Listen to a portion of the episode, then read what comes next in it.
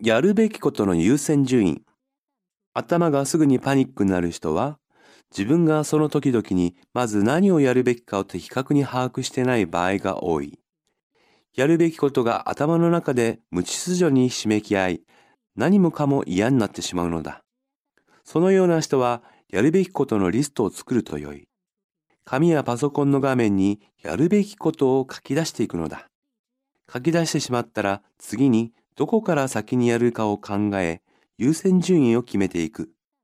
また、やるべきことが新たに発生したら、リストを見ながらその順番を決め、挿入する。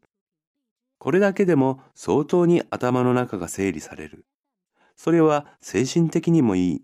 というのも頭の中の混乱は私たちの心に暗黙の注意を求め続けるからだ。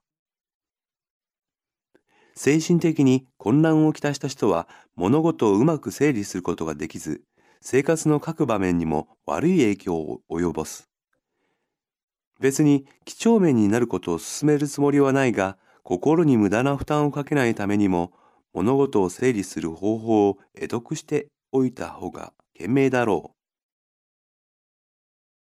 整理することに慣れてくると、以前はとても複雑で自分にはできそうもないと思っていたことも意外とスムーズにできるようになる。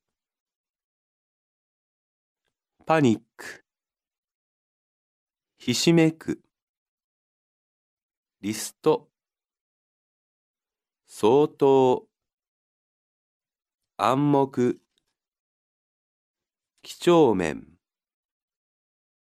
得得。